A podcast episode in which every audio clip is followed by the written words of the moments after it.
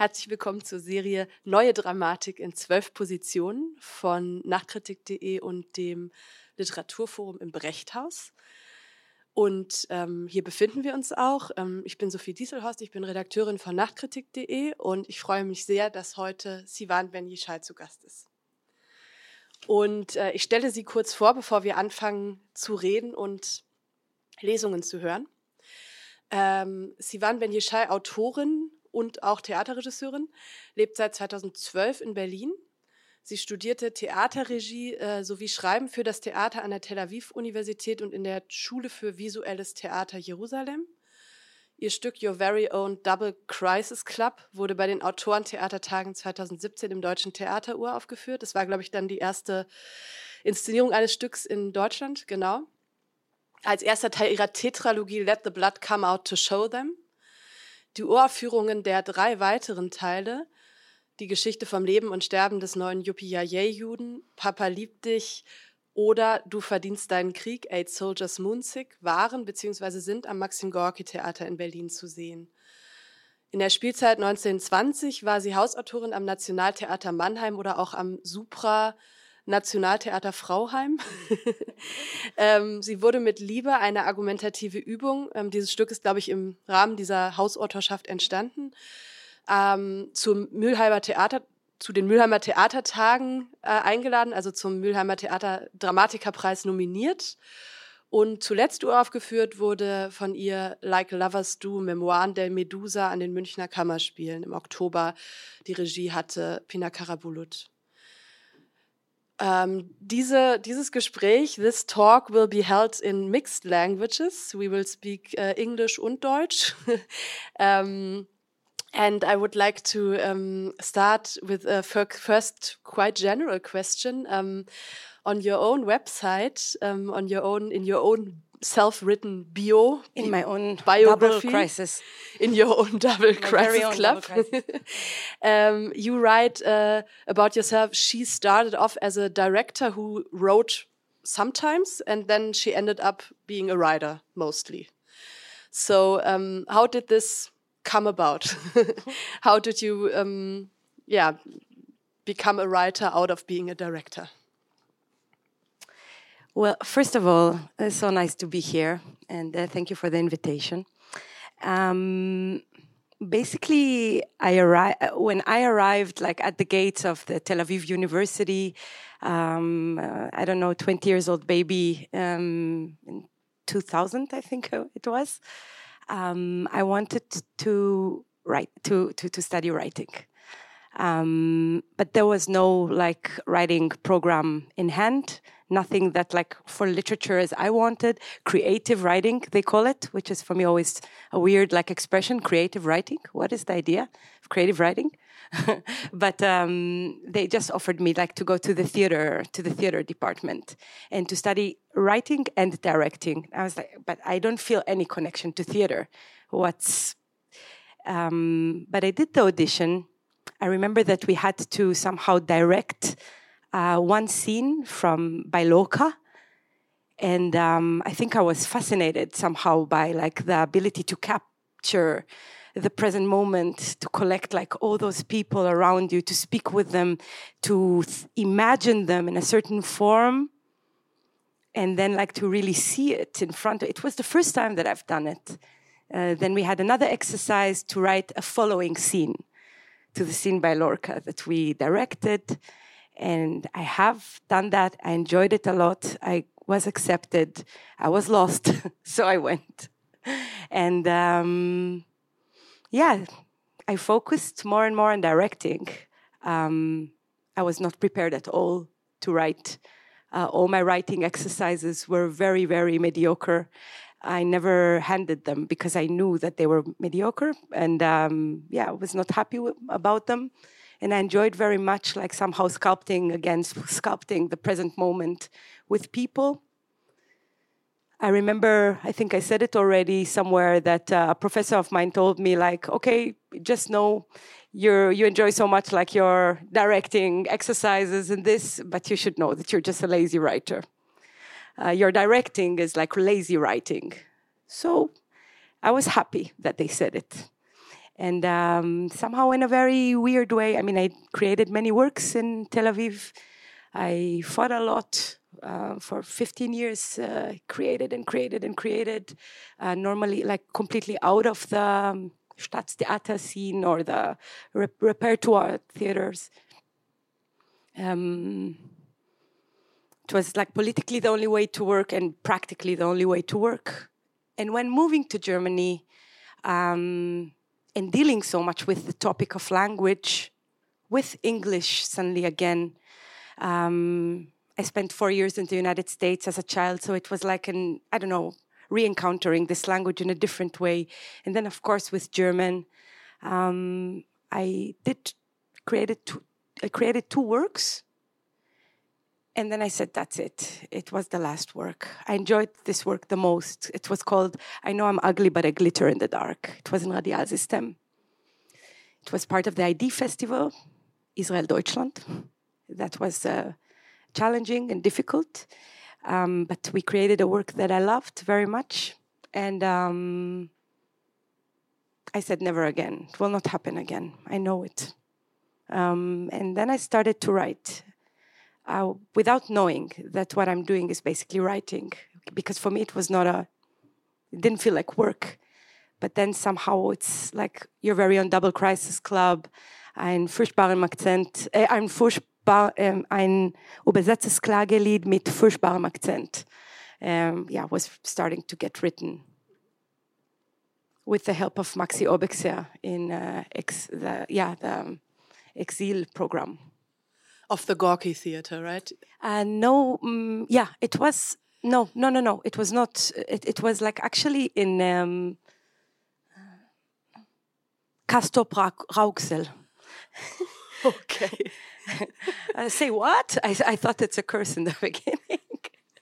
but like yeah so it was in Castrop-Rauxel and it was a very very beautiful like a program um, that Maxi Obexer like initiated and started to run, and it was not connected to what we did afterwards in Gorky.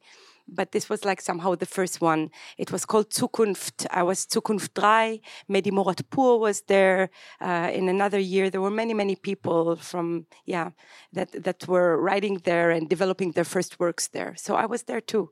And this is how like my first work was like uh, somehow, yeah, realized in between you um, in the years in the first years you were in germany you were also teaching. Maybe we talk about that a bit later because i would like to um, focus on a different like theatrical role that you've been taking um, with respect to your texts. Um, so you are not directing them at least not at, at the moment. Um, you, you said you kind of done with directing for now but you are performing them a lot. And um, yeah, either you um, you are like, for example, in uh, Wounds Are Forever, you are um, actually uh, acting uh, your parents. Um, or you uh, you perform. I think uh, uh, Liebe before the premiere of the Uraufführung, you you performed the play. Um, so, and we will also um, see you performing uh, shortly when you read some some excerpts of three of your plays. Um, but this um, performing um, kind of underscores um, an impression I had when reading your plays. Um, so you often playfully like attacking the audience, targeting the audience in a way, um, kind of um, provoking them in a, but in a, in a nice, in a, in a funny way. and somehow, maybe this is this is contributes to the maybe misconception um, I had when I was um, reading your text that sometimes I think it's too much that it's you yourself speaking, the author is speaking. So, for example, in like Lovers Do. Um, uh, there's this sequence where you, uh, where like uh, clearly a, a Theaterautorin speaks and saying, der Tarantino des Theaters, ich, der weibliche Quentin, die inglorious Poetin, der Nagellackfaust. It's like a, it's a longer sequence, but that's like a part of it. Yes, and I was um, automatically um, thinking that it's you speaking somehow, um, and uh, so are these these passages that are probably I guess lots of people read them as kind of coming from yourself from Sivan Ben Yishai. Um, are they self portraits in a way, or do they um, formulate like a claim, a demand that you pose to yourself? um, no, I think like you should keep this mic close because I'm. I want to ask you something. Actually, I mean, I'm like asking. It's. I, I always like think that okay, basically we started with an autobiographical question, which is the biggest trap of all. And like the question I think that most authors like always uh, always fear of in a way. And I wonder why. Like, or what do you think? Why do they fear of it? Why do they hate it so much? Why do authors hate this question so much? Because they fear being reduced to um, to their own biography and um, being read always with this filter, um, mm -hmm. which is not something um, at all that um, your plays need, in my in my view. Um, so um, this is not something that's that's like hindering me from reading, reading and interpreting and discovering many other things. but somehow I think you are playing with this a lot, and maybe we, when we hear the first reading from Liebe, um, I think there's even like a little example of that in the in the text you chose, um, where you are a bit playing with this, with this. Um, it's not me. It's her. It's her it's exactly. You are mm -hmm. saying in the end, it's not me. It's her exactly, mm -hmm. and that's that's for me playing with that impression, and I think, in a way. Um, in in the whole culture of inter in like of popular interpretation. Um, this has been more and more um, uh, going in that direction, right? Um, of of taking the biography and kind of putting the biography of the author together with the text and um, and interpreting the text also by by the context um, in in which it was it has been produced.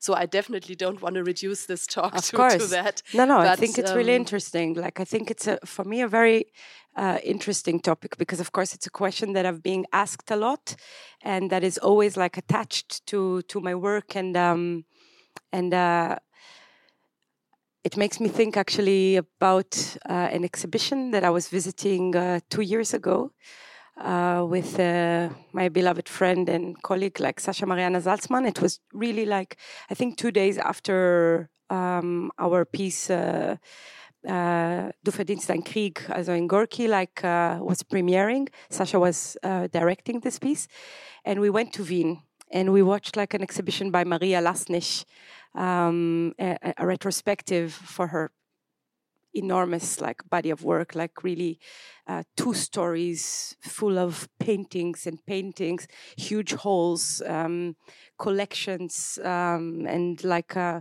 curated by time like the, the time that the pieces that the that the paintings were uh, were done. And we enjoyed it a lot but then we really started to focus and to really read like the zettel nearby.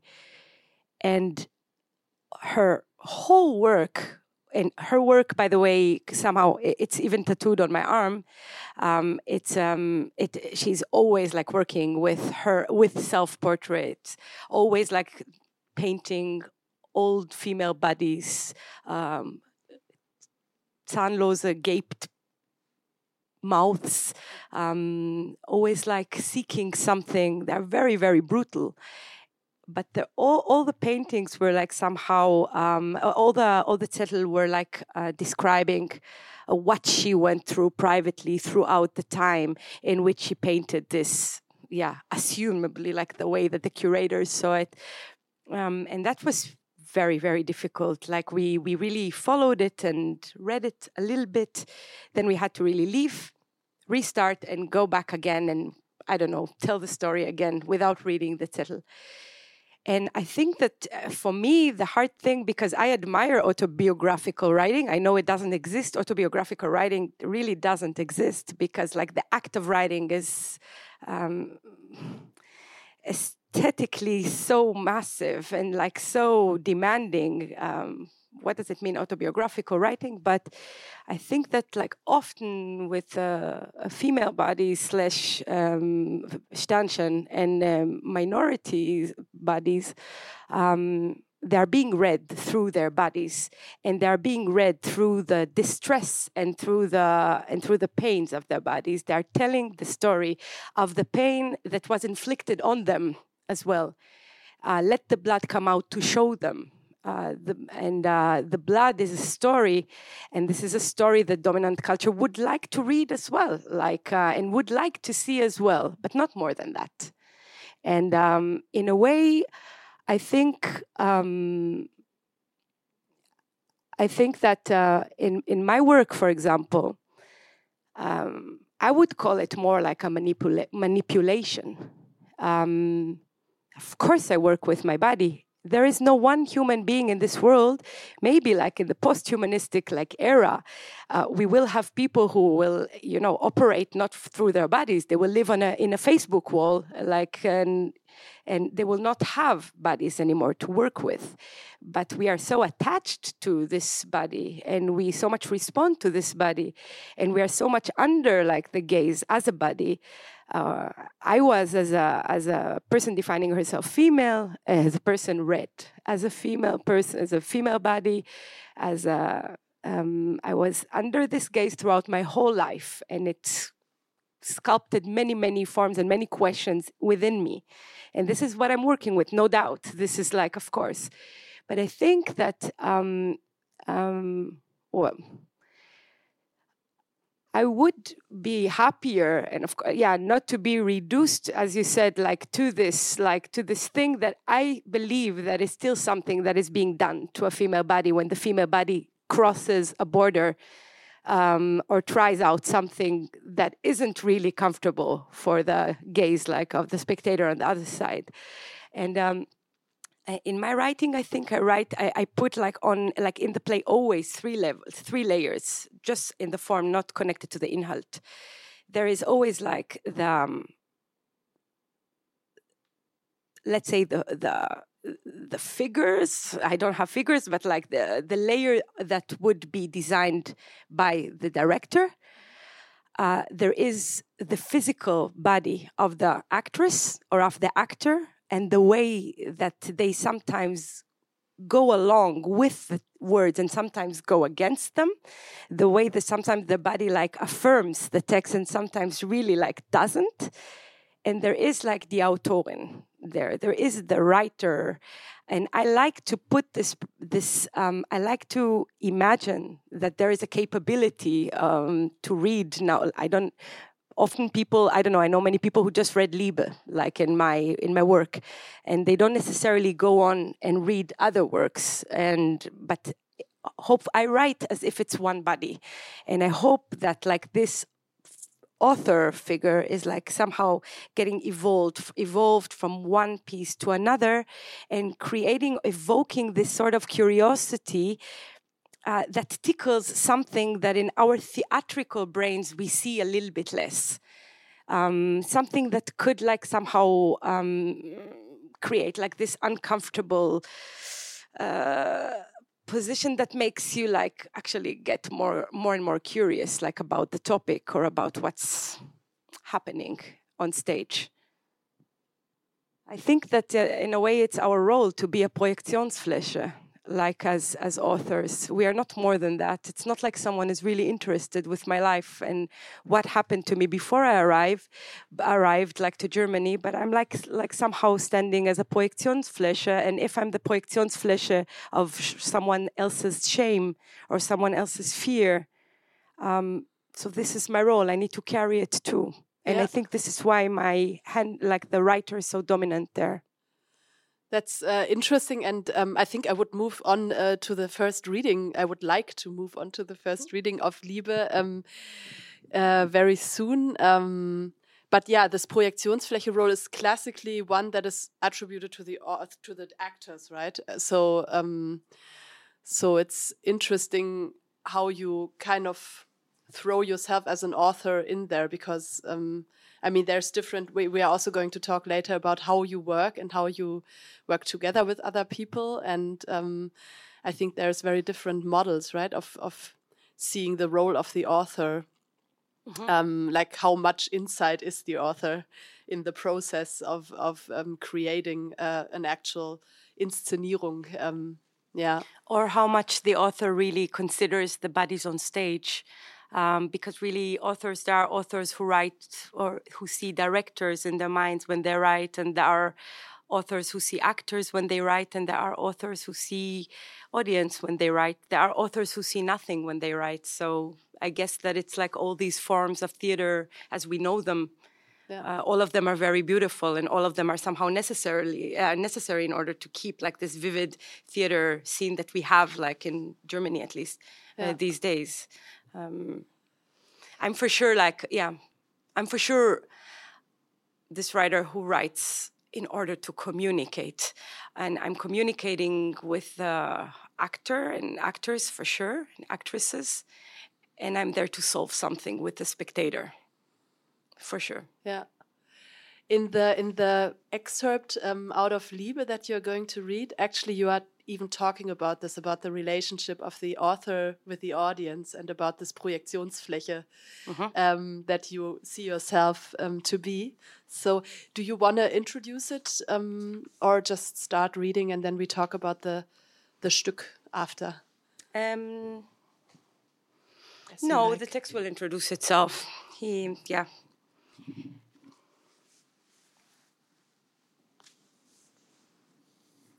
and nothing will get solved by blaming him, right? It was not him, not only him. It's me, and not only me. It's my mother and grandmother and great grandmother that are living and speaking in me.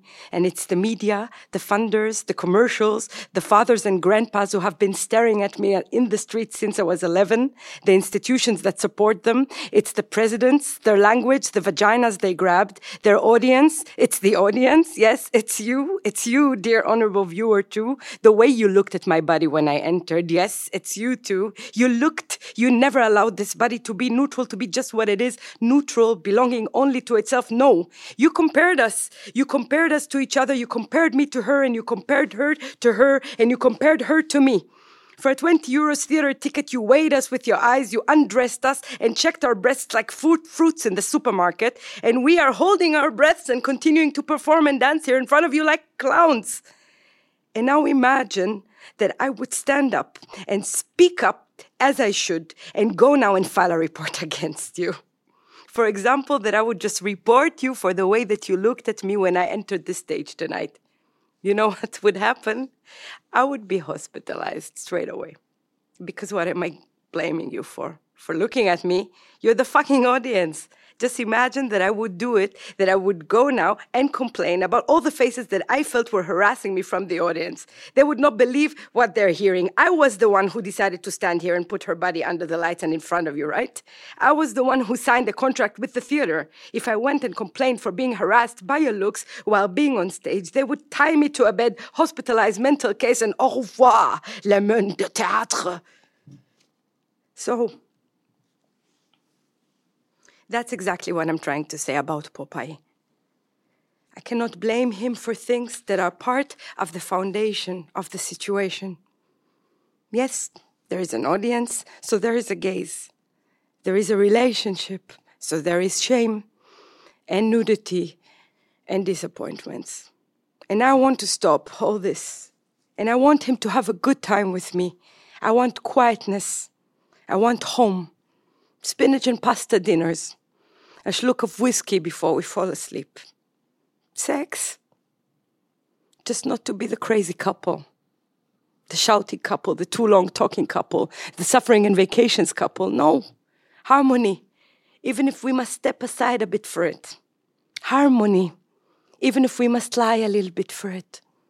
Harmony, even if we must shrink ourselves a little bit for it, shut up a bit for it, bend our heads a bit for it. Harmony, even if we lifetime fake for it. Going to sleep without dramas, lying on my side of the bed, crying quietly, not to disturb, hospitalizing myself once in a few years when my system collapses. It's the same bed for everyone, and we are all shrunken and folded up on our side of it in the name of peace and harmony. You are And so am I. I, mean Olive. I mean, so does she.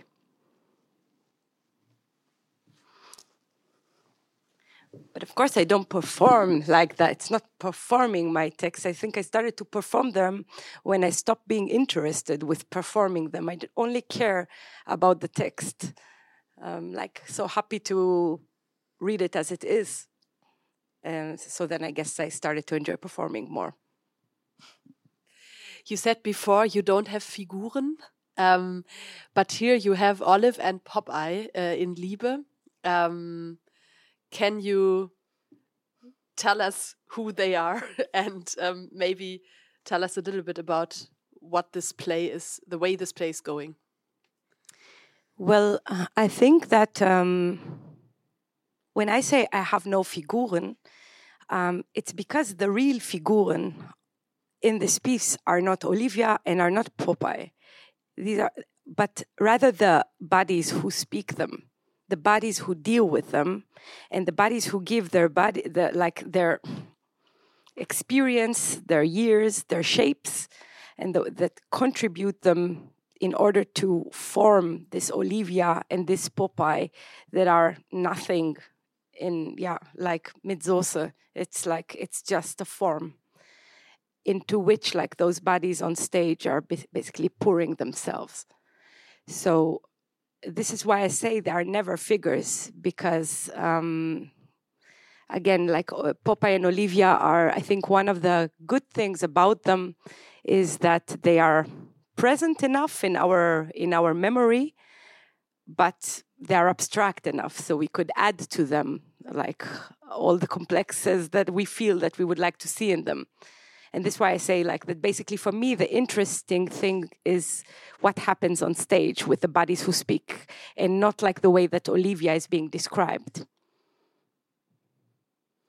The topics, um, maybe you. yes, you. I'm gonna uh, um, I have one more question um, regarding the title before I, I can. I'm happy to tell you what I think the topics would be, um, or what they were for me when I read and um, saw it. Um, the title is Liebe eine argumentative Übung, and you often, or you sometimes do that, that you add like some kind of yeah, maybe form or genre. I don't know if you would say eine argumentative Übung, but it's like the formal description, right? So it's like a an exercise of I don't know, um, arguing a case maybe, or I don't know. Um, how would you how would you say, or why did you choose to to add this to the title? I think that somehow this uh, title was um, I think my subtitles or like what I always add like in in Klammer uh, after the title is always like a help for me and for the spectators slash the readers um, to understand where they start. What's the question that they should ask in order to deal with the piece um, in a better way? And for me, I think an argumentative Übung, an argumentative exercise, um, was I think, a help uh, while I was designing this piece, while I was trying to understand uh, how to take this complex topic um, that is so, in a way, it's a minefield because it's so, it, it was so, um, it, it, everyone spoke about it in so many ways. What can I say about love? I have nothing to say about love. Until then, I always said I never write about love. I never wrote about love. I'll never write about love. Since then, I only write about love.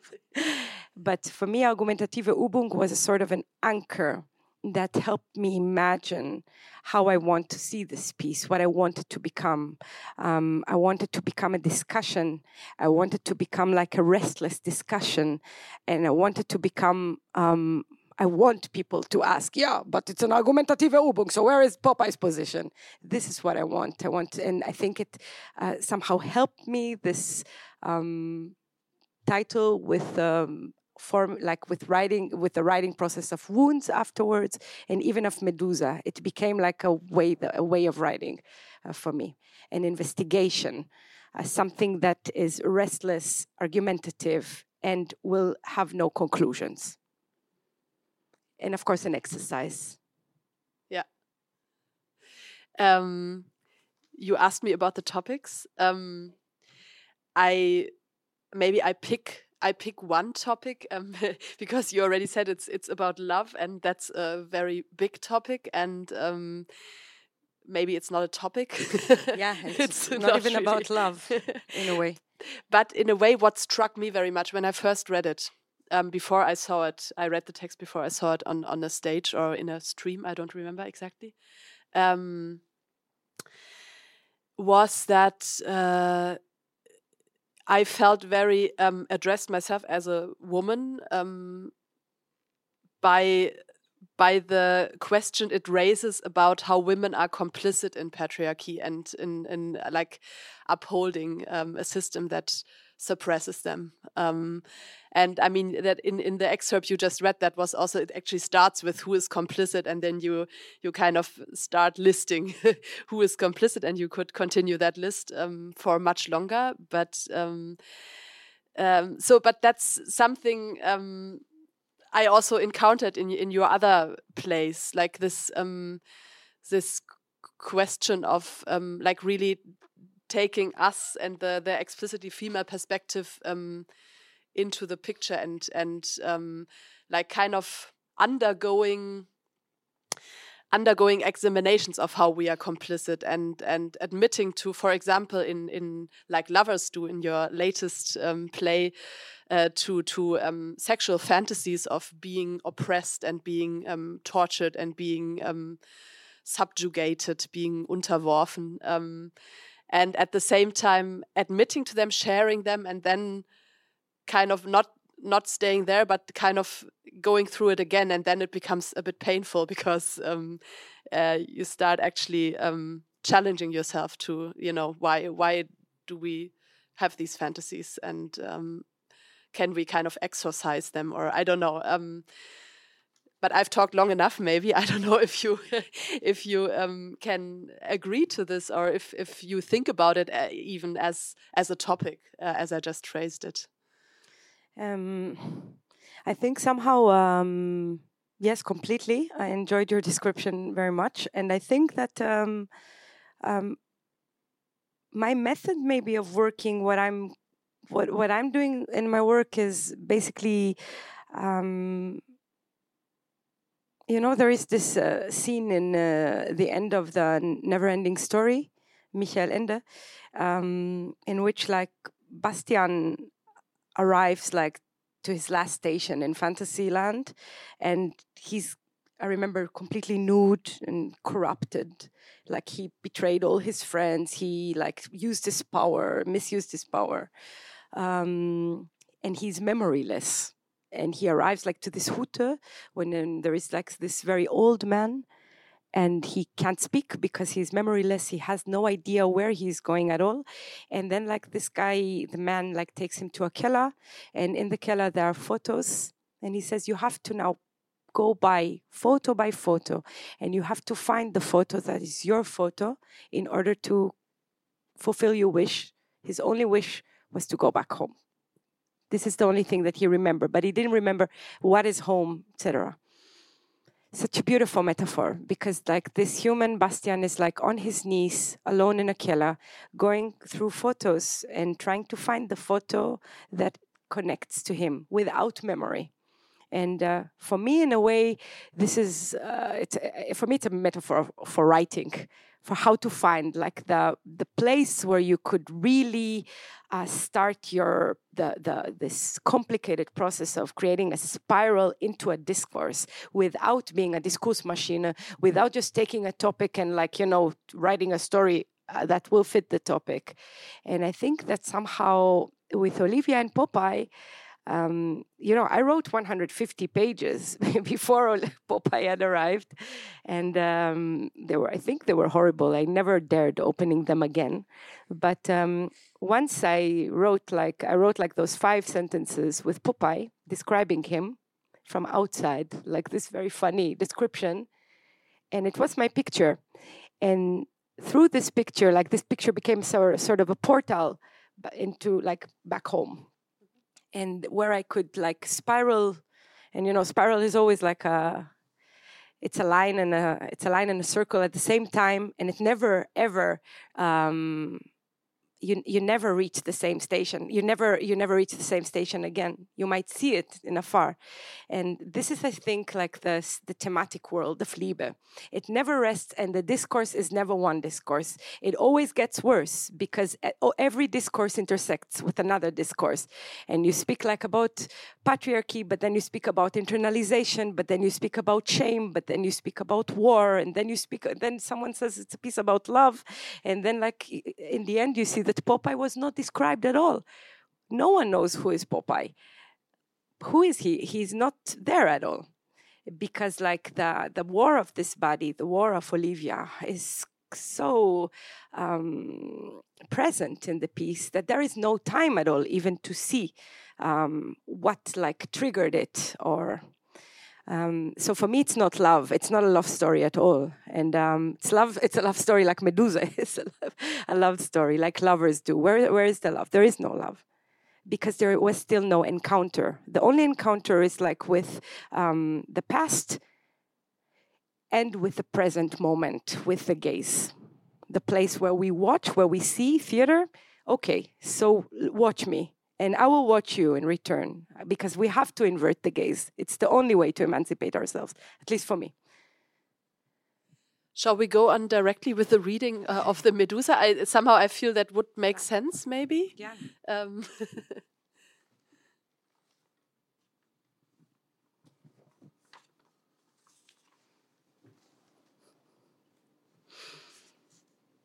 Und jetzt hört, wie ein Tornado aufkommt, präsentiert für euch von der theatralen Tarantina. Das Aufkommen eines Tornado Tornadas, der Inglorious Feminista, der weiblichen Quentina, hängt einfach ein A ans Ende von allem. Es wird funktionieren, whatever. 45 Sitzplätze im Bus, aber hunderte von uns, die sie besetzen sich gegenseitig umarmen und stoßen, miteinander kämpfen und sich versöhnen, miteinander ringen und sich beleidigen, sich boxen und einen Zahn ausspucken, Messer in unseren Händen, wir haben sie von euch, lol. Das Ende ist bekannt. Queen und Slim, Thelma und Louise. Der Bus erreicht die Spitze einer Klippe. Hinter ihm Dutzende Polizeiautos. Vor ihm ein Abgrund. Deine Vergangenheit richtet eine Pistole auf dich, bereit dich zu erschießen. Deine Zukunft, hunderte Meter scharfkantiger Steine, bereit dich aufzuschlitzen. Und wir ziehen unseren Lippenstift nach, denn wenn wir sterben, sterben tun wir es, tun wir es wie Damen, richtig? Denn wenn wir tot sind, tun wir es immerhin so, wie ihr es mögt, ja? Und unseren Nasen bluten, aber keine Sorge, das wird großartig aussehen unter unseren blonden Perucken. Und wir halten ein Messer in den einen und eine Granate in der anderen Hand. Aber entspannt euch, das sind nur Theaterrequisiten. Wir halten uns an Lärmobergrenzen, Rauchverbote und die allgemeinen Gesundheitsauflagen und würden niemals euch oder eure Kinder mit unangebrachter, schrägstrich beleidigender Sprache, Nacktheit oder Selbsterniedrigung belästigen. Genießt unsere Show. Und jetzt Willkommen zu unserer kleinen Männerfantasie. Denn alles hier ist Mail und alles hier ist Fake, alles hier ist for sale. Auch wir, auch wir. Und lass uns ehrlich sein. Blut verkauft sich. Und lass uns ehrlich sein. Triggerwarnungen verkaufen sich. Und lass uns ehrlich sein. Je mehr Triggerwarnungen wir unterbringen, umso besser verkauft es sich. Zwinker, zwinker. Altersfreigabe erst ab 16 Zwinker. Also lass uns ehrlich sein. Vergesst nicht, wer hier Konsument ist. Noch immer derselbe Konsument. Also nur um ehrlich zu bleiben. Selbst wir handeln mit unserem Blut. Selbst wir handeln mit unseren Geschichten. Zur Hölle damit. Zur Hölle mit uns. Wutende Feministinnen, aber mit einem 20 Zentimeter Messer, wie Männer es mögen. Subversiv, aber mit Daddy's Dollars, wie Männer sie erfunden haben. Dichterinnen, aber leise schön zerbrechlich, wie Männer sie begehren. Weise Feministinnen, weise Feministinnen, wie Männer sie kasten. Radikale Künstlerinnen, aber immer noch auf der Suche nach dem einen. Rebellinnen, aber mit dem Baby auf dem Spielplatz sitzen. Facelift, Workout, No Carbs, wie Männer es festgelegt haben. Aber wisst ihr was? Kahlrasierte Barbie-Feministinnen kommen in diesem Bus nicht vor. Die weiße Pusse ist in der Minderheit hier, ist zusammen mit Daddy den Abfluss runter. Die Ehefrauen sind tot, die toleranten Engel geschlachtet. Wir haben sie selbst geschlachtet. Wir haben sie stranguliert mit unseren eigenen Händen. Sie sind tot für uns, tot in uns, tot. Die stille häusliche Ehefrau, die den Kinderwagen schiebt, mit einem sanften Lächeln, einer anständigen Karriere und heimlich die Handtücher wäscht. Tot in uns. Sie ist tot in uns drin.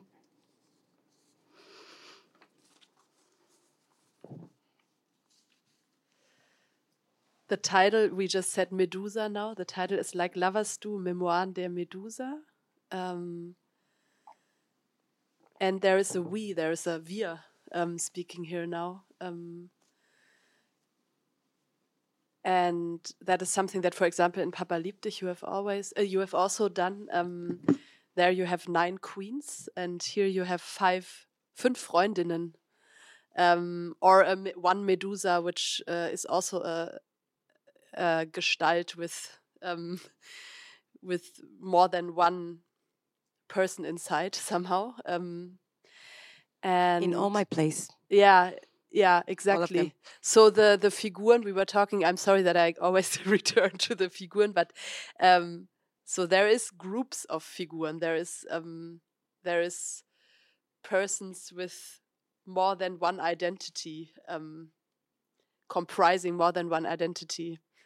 Um, and uh, the Medusa at some point, or the fünf Freundinnen, they say, we remember everything. Wir erinnern uns an alles. So um, this is also a way that somehow their their um, being together gives them like a superhuman memory, um, a memory that that can quote from from stories they heard, uh, but also kind of uh, yeah has uh, infinite resources of of its own stories. Um,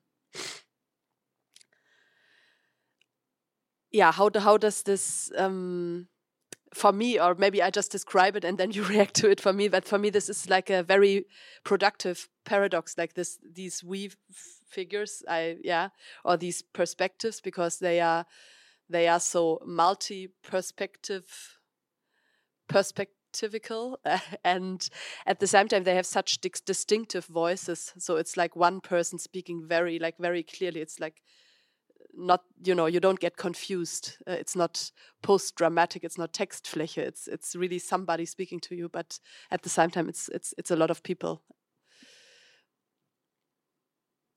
You know, I just uh, read yesterday. Um, I'm reading now a book that is called uh, um, by Jenny Odell, uh, "The Economy of Attention." It's a and uh, she was quoting uh, Mark Zuckerberg, who was saying that uh, um, that a person can't have like two identities it's unprofessional these days like basically the times where you had like your private profile and your business profile are way, way, way beyond us. And and then Jenny Odell like says, yeah, I wonder what would Audre Lorde say about it. Audre Lorde says like like defines themselves like through all those um, all those adjectives and like roles, social roles that they were taking or that they were like feeling within their own body.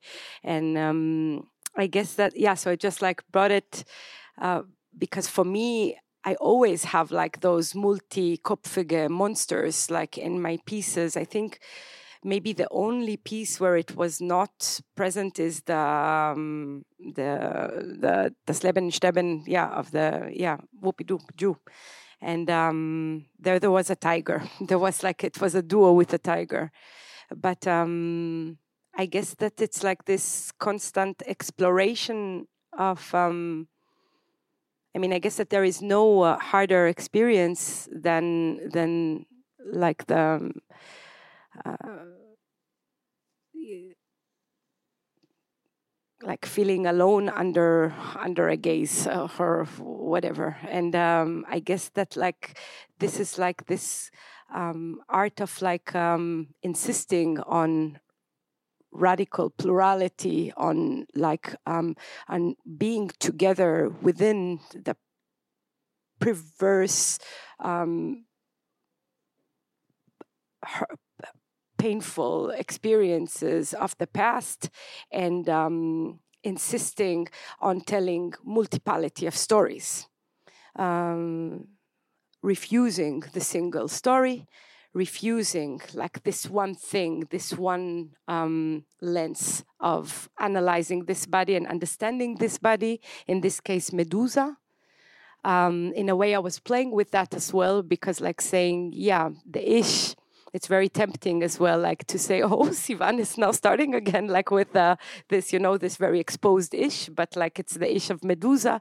And then as well, like what makes us so sure that this is the writer speaking now and not the Medusa speaking here? What is the connection between the Ish on stage, the Ish of the writer, and the Ish of Medusa, the mythological suffering Ish that is like suffering there for like centuries long uh, with one single story that is like being told around it? Although, of course, it's a myth that was retold a hundred times in many, many ways and was like retold by feminists as well, like thankfully.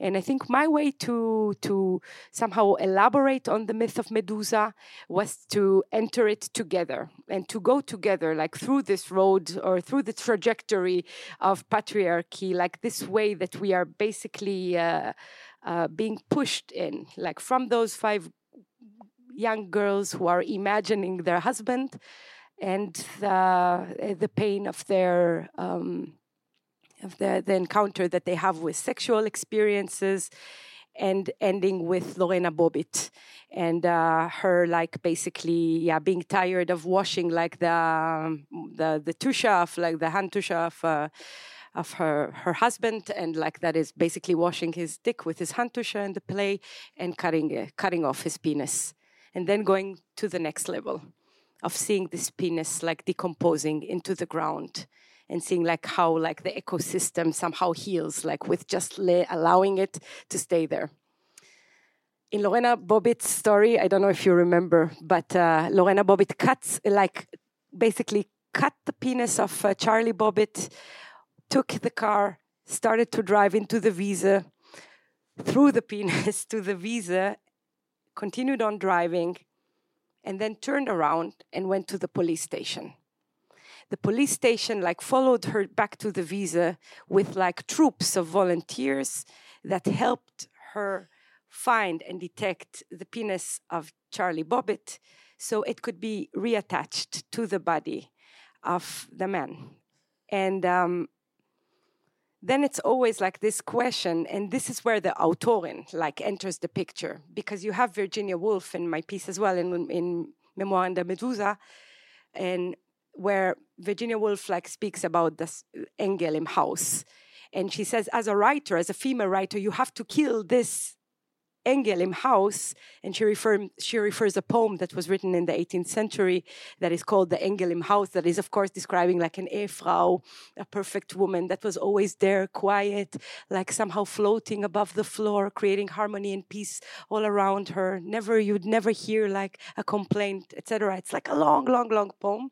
And Virginia Woolf said, you have to kill her every night in order to write one word. And um, it's a very, very beautiful text by her, by Virginia Woolf. And um, this is like where you have like this moment of Lorena Bobbitt like turning around and going to the police station, and then comes Virginia Woolf like with a pen in the hand and says, "Oh, maybe not. Maybe I mean, what if you wouldn't have turned, and if you wouldn't have went to the police station, and actually this penis would just decompose there and would just like go through this magnificent power of like." Decomposing and changing the form into like those things that nurture, nutrient like the ground and uh, um, becoming part of like a new ecosystem.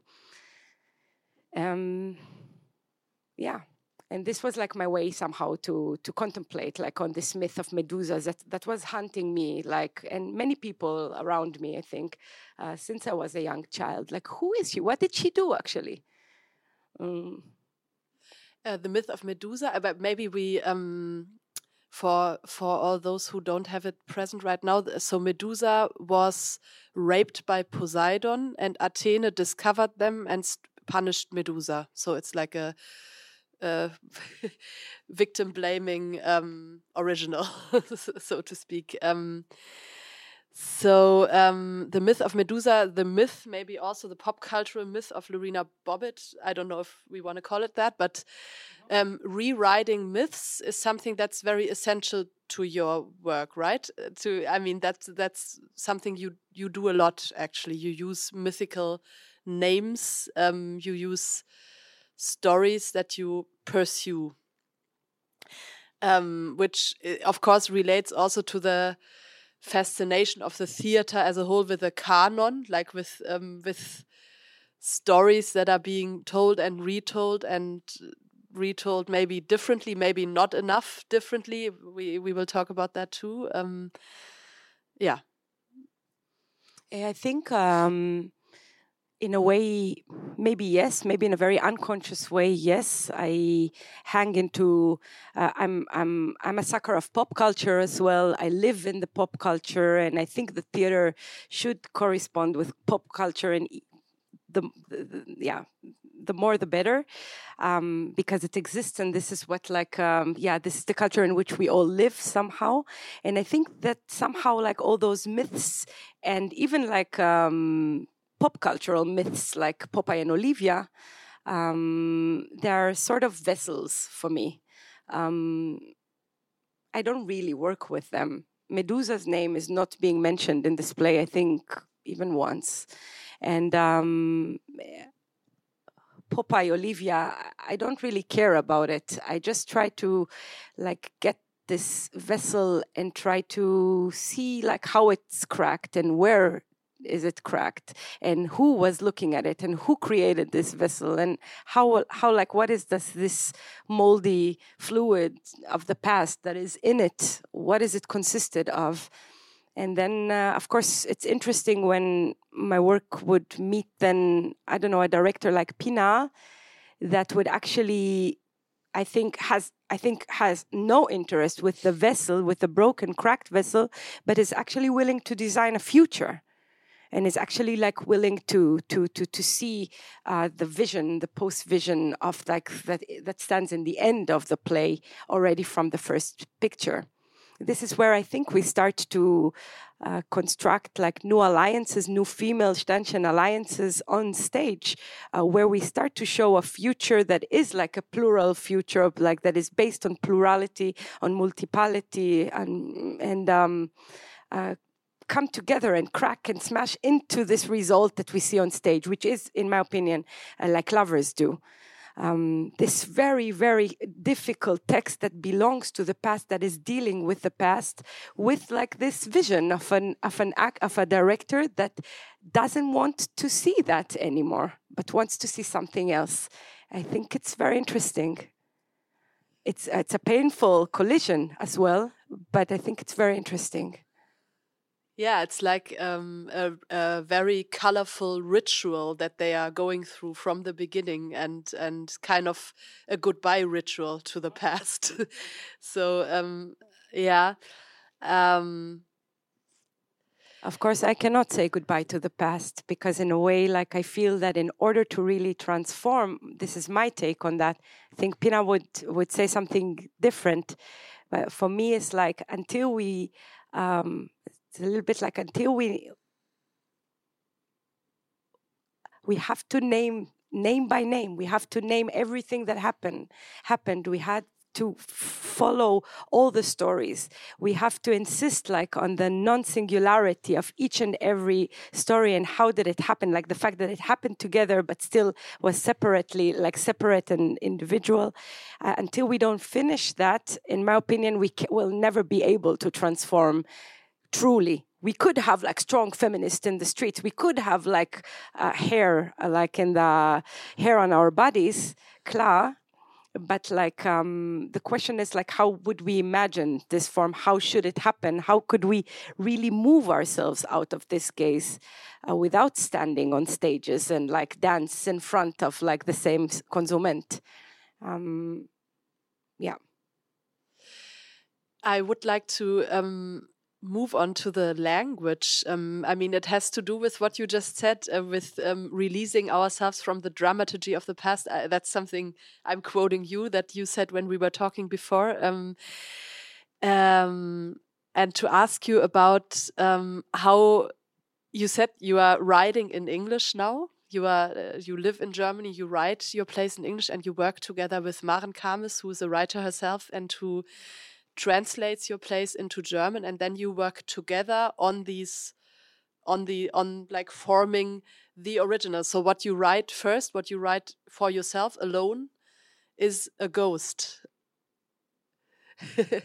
or can you describe this process a little bit more? Uh, as you, in a way, what what uh, what every writer writes, like the this the manuscript before it's being printed or be, before it's being seen by any external eye, like this moment is always like it always remains and it's always absent forever because like we lose it.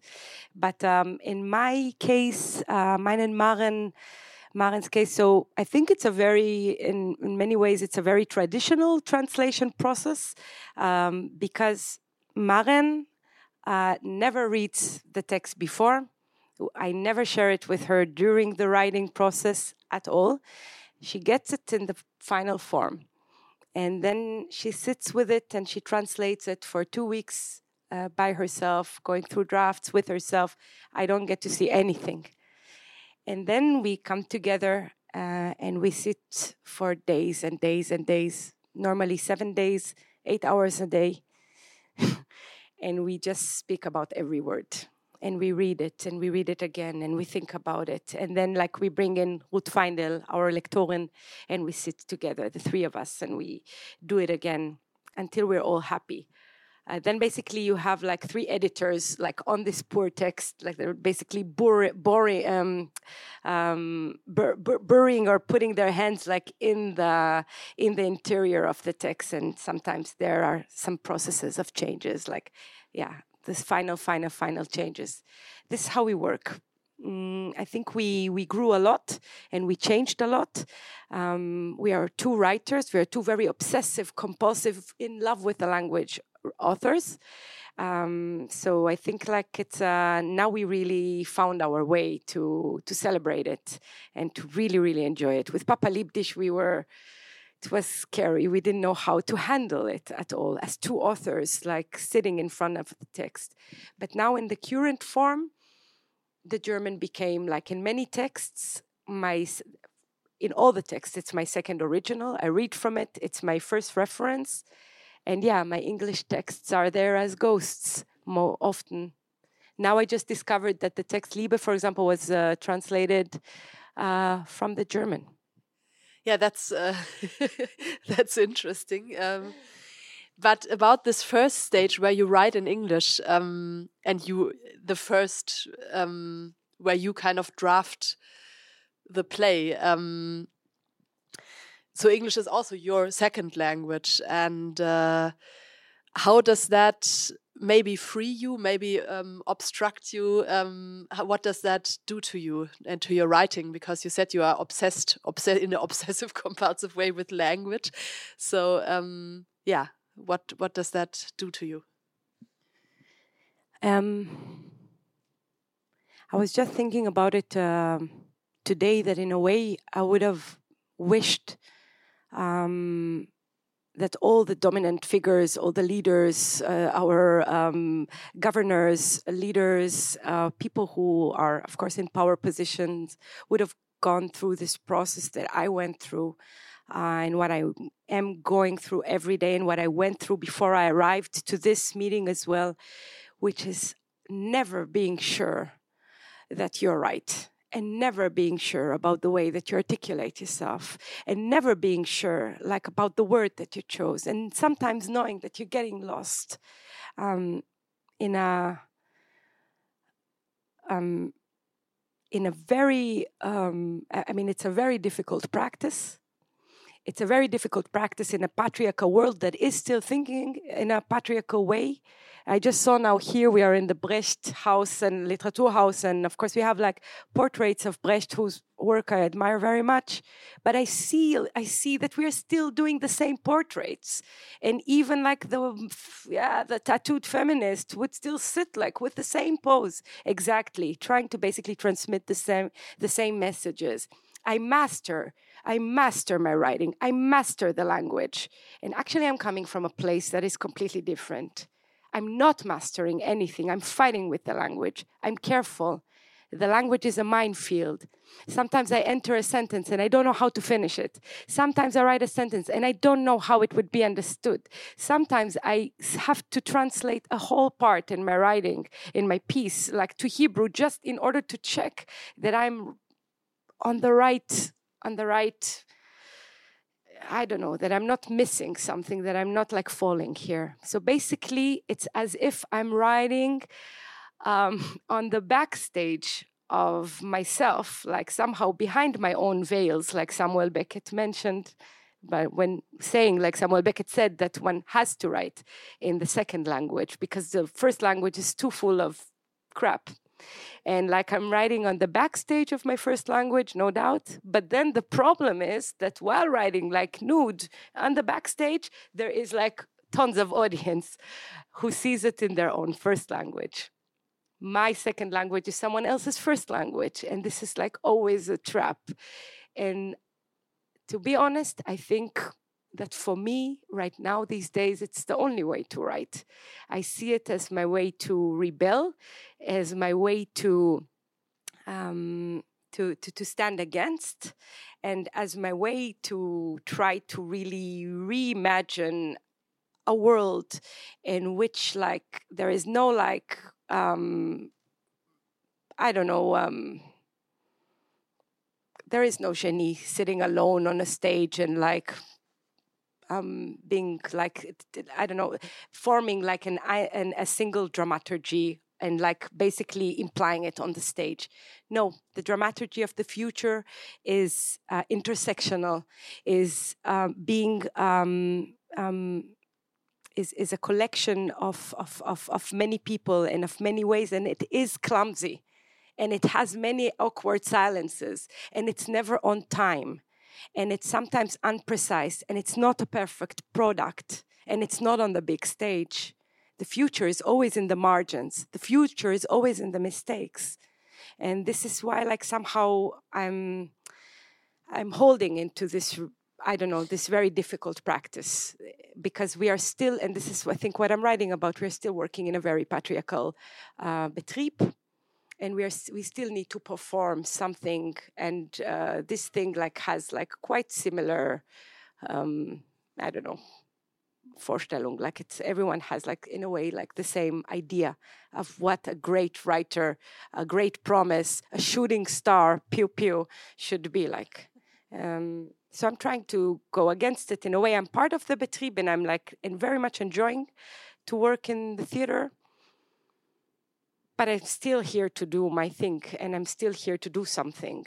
Um, so I guess it helps me, like the writing in English and then the collaboration with Maren. It brings me to the precisest point in which I ever was, like uh, regarding writing and creating art actually this collaboration and all those mistakes they are coming together to something that i feel that is what we what i want to see like um, the world in to which like the my unborn children should um, should live.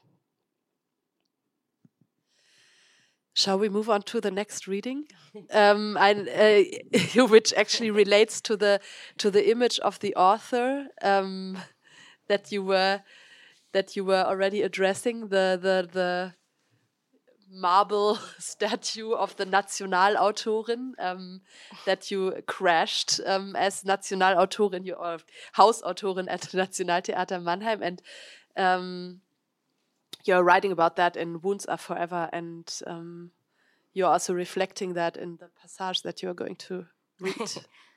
yeah. It's actually a scene of uh, Sivan Benishai, the protagonistin, and uh, Mama and Papa. Okay, Mama, ich sage es wirklich zum letzten Mal. Ich schläge jetzt auf. Oh, schau, schau, schau, schau. Sie haben eine Tradition. Sie erzählen ihr, dass sie die Nachfolgerin von Schiller ist. Sie erzählen mir das nicht, Papa. Sie erwähnen nur, dass Schiller der erste Hausautor des Theaters war. Johann Friedrich Christoph Schiller. Er war, ha! Sie erklärt mir die deutsche Leitkultur, ha? Sie vergisst, dass ihr Vater ein oder zwei Dinge über die Friedrichs und die Johanns weiß. Ah, sorry, Papa, aber du weißt nichts über Kunst. Kunst schmunzt. Du bist direkt in die Falle gegangen. Der älteste Trick der Welt. Was denkst du, wollen sie von dir, ah, Frau Hausautorin? ihre Vorhaut, ihre koschere Vorhaut, die wollen sie. Warte kurz, Schatz, lass mich mit der neuen Nationaldichterin sprechen. Erklär mir mal eins, äh, Frau Goethe. Wer hat wen angerufen? Hm?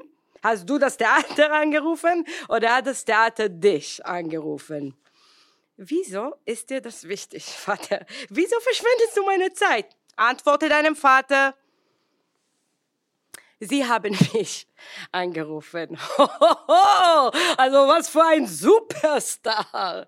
Und wieso glaubst du, haben sie dich plötzlich angerufen? Hm? Wieso? Wegen deiner großartigen Metaphern, glaubst du, oder deiner rhythmischen Sprache? wegen ihrem Humor, Liebling. Sie haben sie wegen ihrem Humor angerufen. Hey, hey, Mama, hör auf zu lachen. Mama ist verletzt mit. Ich verstehe schon, Liebes, aber du musst die Wahrheit hören. Ich wäre überrascht, Süße, wenn Sie deine Stücke überhaupt gelesen haben, bevor Sie dich angerufen haben. Ich kenne die Deutschen, Baby. Humor und Metaphern sind für ihre eigenen Autoren, nicht für dich. Du bist für etwas anderes da. Aha. Joker Jew! Papa! Joker Jew! Joker Jew! Ernsthaft, Mama, der Mann hat mentale Probleme. Kannst du mir bitte helfen? Kannst du ihm sagen, er soll die Klappe halten? Mach mal Platz, Schatz. Sivani, du bist ein kluges Mädchen, ne? Also sag mir, wieso? Wieso haben Sie unter all den Christophs entschieden, dich anzurufen? Von allen Autoren in Deutschland dich, dich und niemand außer dir. Weil wir drei sind uns einig, dass Sie nicht deine Stücke gelesen haben. haben Sie? Haben Sie nicht. Haben Sie. Haben Sie nicht. Haben Sie. Haben Sie nicht. Das ist nicht wahr. Hör mir zu, Mama. Sie schätzen mich. Ich bin eine einzigartige, vielversprechende Autorin, Mama. Du hättest es wissen können, wenn du meine Stücke gelesen hättest. Vielversprechende Autorin bei meiner gefillte jüdische Arsch. Tochter, beantworte mir die Frage. Wer hat dieses Stück bei dir bestellt? Ich will den Manager sprechen. Gib mir die Telefonnummer vom Manager. Papa, untersteh dich. Und niemand hat es bestellt. Es kam von mir. In Deutschland, Papa, ist die Kunst frei. Belehr du mich nicht über die Deutschen, Gretchen. Ich würde von Deutschen ermordet. Wie ein Hund haben sie mich geschlachtet. Ich würde in ein Massengrabe geschmissen, wo meine Knochen Dunga für die grüne Landschaft würden, die du dreimal die Woche auf Instagram postet. Hashtag Germania. Also pardon my French, ja? Aber Schiller am Arsch. Nichts ist umsonst, Tochter. Sie bezahlen dich, um mit der Kippa auf dem Kopf dein Lamento runterzubeten, ihren Antisemitismus mit deinem jüdischen Selbsthass zu futtern und zack, drei Jahre. Du hast keine Ahnung, wie es passiert ist, aber plötzlich erzählen sie dir, dass dein Schreibstil zu brutal für ihre zarten Seelen ist. Dann schießt dir Johann in den Kopf, Friedrich schmeißt deine Knochen in den Graben und Christoph macht Seife aus deinen Knöpfen. Du bist krank. Papa, du bist krank. Du hast Probleme im Kopf, ja? Und du nimmst dir zu viel raus. Ich werde auch meine Geschichte erzählen. Du willst nicht. Lass ihn in Ruhe mit deinen endlosen Monologen. Siehst du nicht, wie ihm die Erinnerungen hochkommen? Siehst du nicht, wie viel Schaden du anrichtest? Ihr habt mich angerufen. Beruhig dich, Liebling. Tsch, lass sie einfach. Ah, lass es, Liebling. Lass es gut sein. Tief atmen. Du bist sicher, Liebling. Ja, ich stelle sie stumm. Sie ist jetzt weit weg. Sie ist in Deutschland. Sie ist in Deutschland. Es ist nichts passiert.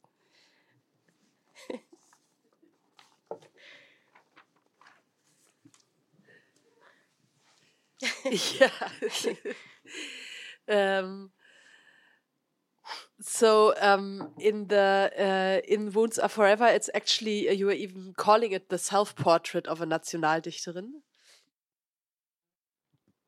but it's a trap already because it's a self-portrait of the Nationaldichterin that, by the way, Google still correct me all the time to Nationaldichter, still corrects me after two years of work, and Nationaldichterin of whom? Yes. Am I invited to be the German Nationaldichterin? Probably not. Am I invited to be the Israeli Nationaldichterin? Probably not. So then I think this is like what I speak about when I say that it's a manipulation. Like, yes. yeah.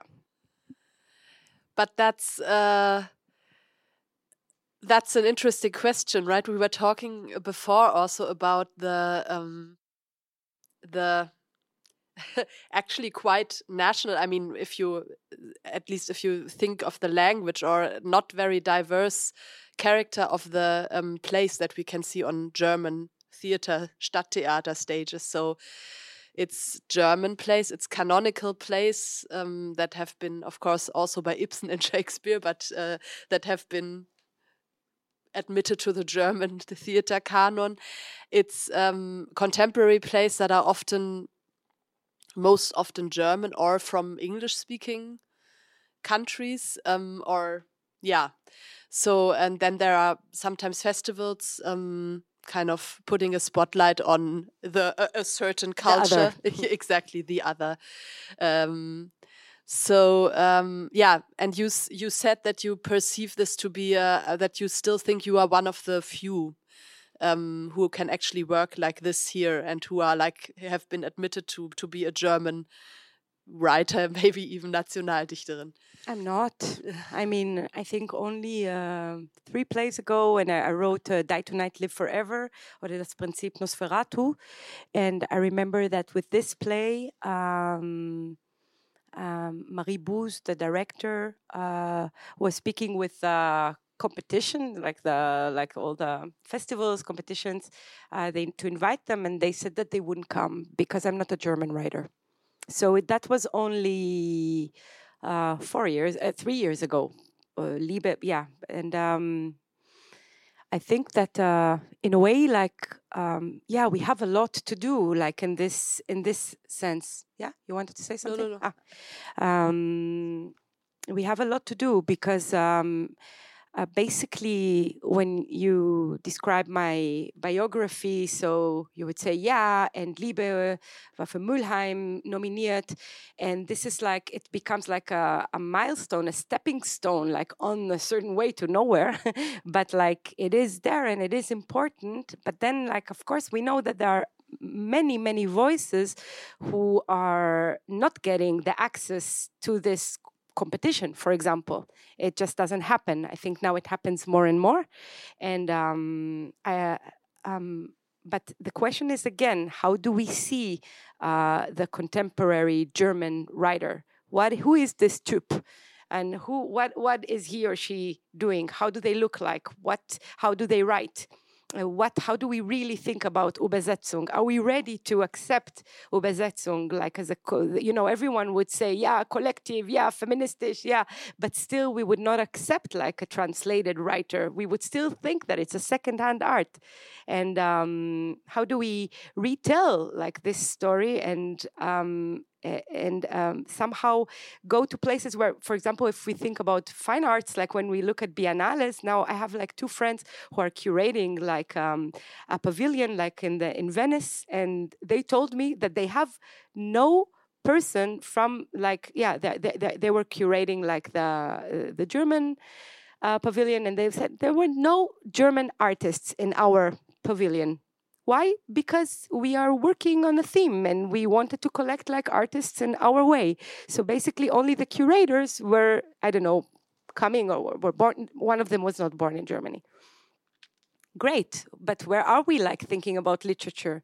Now of course it's the sprache and the sprache is the most sensitive area like me as well like i'm very like alarmed when someone touches like the, the language when someone changes the language. Look what happens like with the debate of Sternchens and the debate like of gendered language like what happens there? It's so sensitive. Klar but I think that like we have to um, somehow uh, conduct like um, uh, discussions about it because I do believe that in the end, um, thinking about wounds, I really do believe that uh, people who went through relocation, uh, whether forced or chosen, they tend to be the best storytellers and the best like um, portrait makers uh, for the societies in which they live.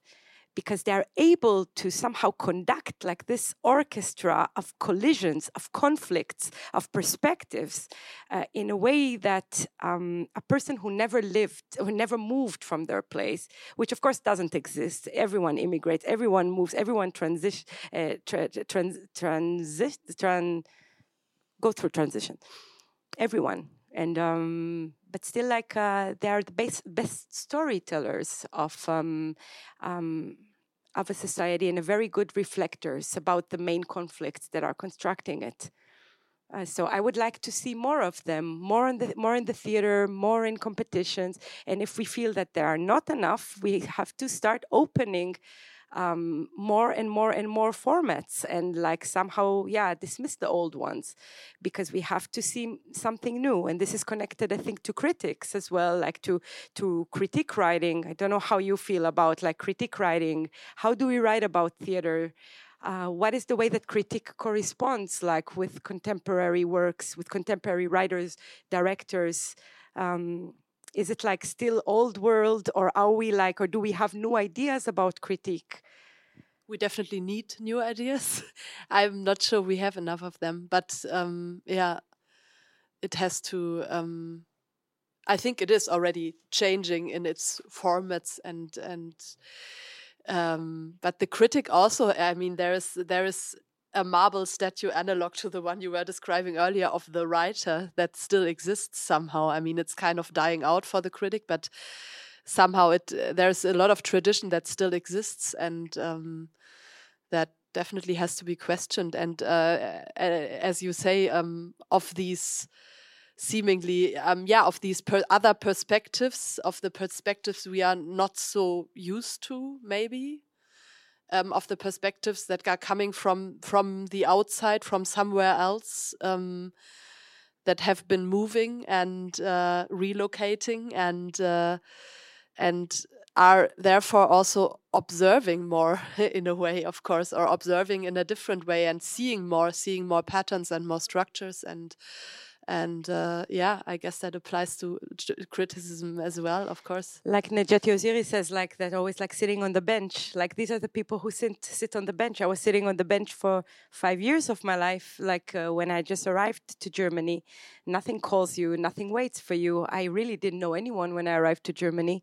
And like sitting on this like uh, on the margins of a society like one is not asked is not given the mic and then one observes a lot, exactly as you said. Yeah. Um, I would like to maybe I think we have to close um, in order to stay in the in the time frame that we've been given. Um, but I would like to address one last topic, um, which is um, the Stadttheater system, um, which you now know also as an insider in different roles, and. Uh, and also the maybe the we haven't been talking about that at all now, but the tradition of the um, yeah post dramatic Regie Theater in Germany, um, where um, you said in a in a Vortrag um, that you've been um, holding uh, at the Bundesforum in September. Ähm, es ist überraschend, dass wir, obwohl wir so an das Konzept des Brechens der vierten Wand gewohnt sind, es selten tun, wenn die Show vorbei ist, noch seltener in von Macht geprägten Räumen. Um, and that for me um, referred very much to the situation we've been just been going through. Um, uh, the theaters were in a very long lockdown, and uh, there was some. Um, there was a development of actually starting to self-reflect more on the power structures that um, we've been working in in this Theaterbetrieb, but um, in this uh, Vortrag, um, you actually um, you are asking for a lot more, and you are you are talking about the um, yeah a, a, very the the responsibility also of the artists and of the art to address this much more in a much more radical way than it has happened. Um, can you tell tell me or tell us a little bit more about that? Um, Maybe I will try because the um, Vortrag is there, like to, now to be read in Theater heute, so everyone could could read it in a shortened version, but to read it and it's online as well. And uh, so maybe uh, I will take it from the vierte Wand, like this uh, very old concept in the end that everyone's like, yeah, vierte Wand is not interesting. Um, but in my Vortrag, I wrote like, yeah, but the thing is that once, like, every performer knows that once you destroyed the dismantled the one wand, another wand is already erecting.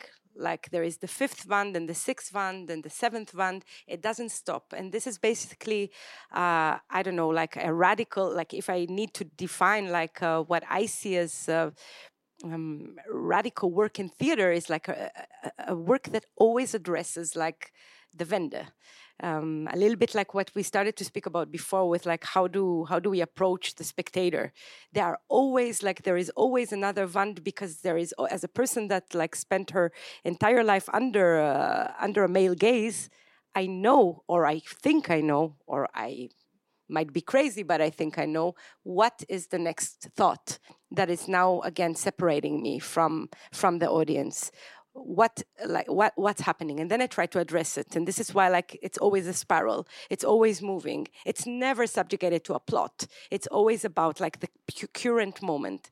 And like my ability as an artist to say up here here and the wound moved and moved again and moved again until we crack it and of course uh, we are not used to do it like in rooms not even in a in a room like this one. Um, we uh, we tend to appear um, in these rooms and our reduced with our reduced selves we answer the questions. We don't answer we don't ask questions back. Uh, we try not to expose ourselves too much. We try to you know repeat a discourse in the way that we hear it and we speak about it again and again. And this is i think how um, the concept of aboutism is being like constructed in Stadttheater. Uh, I read about it from Stephanie Werner, uh, who wrote about it quite a lot and like quite fascinating like uh, texts about the aboutism in theater. So basically, uh, this is what I'm writing about right now for Gorki, my, my new piece for Gorki.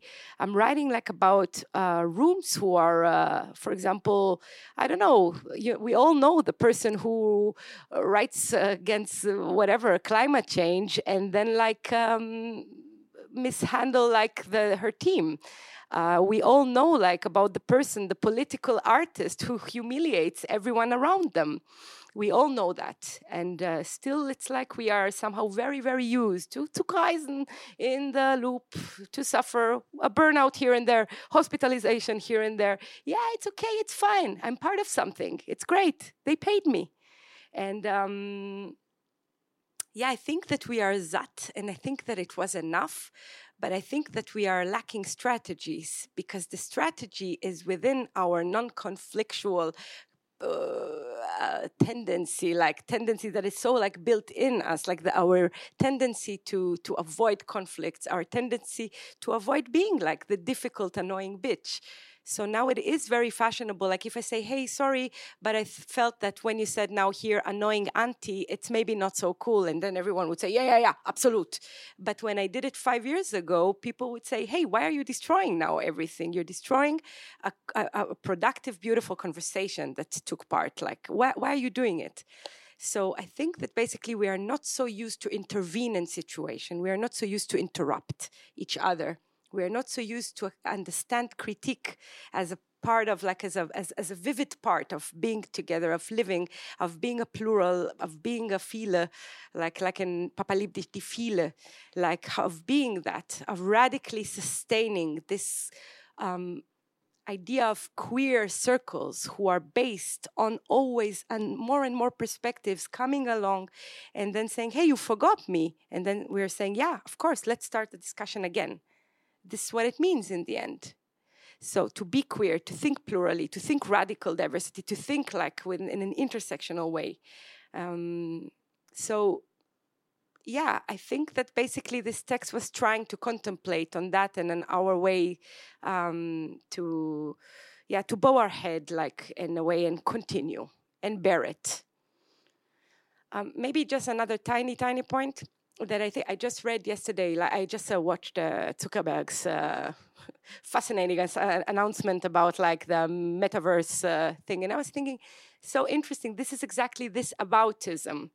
because this person of course the timing of the announcement now after like all the accusations that like were erupting like after uh, about facebook and about the way that facebook operates this is the moment of the present this is the moment of making a theater out of this room deal with accusations stand here in the center of the problem and stay with the trouble, as Donna Haraway says.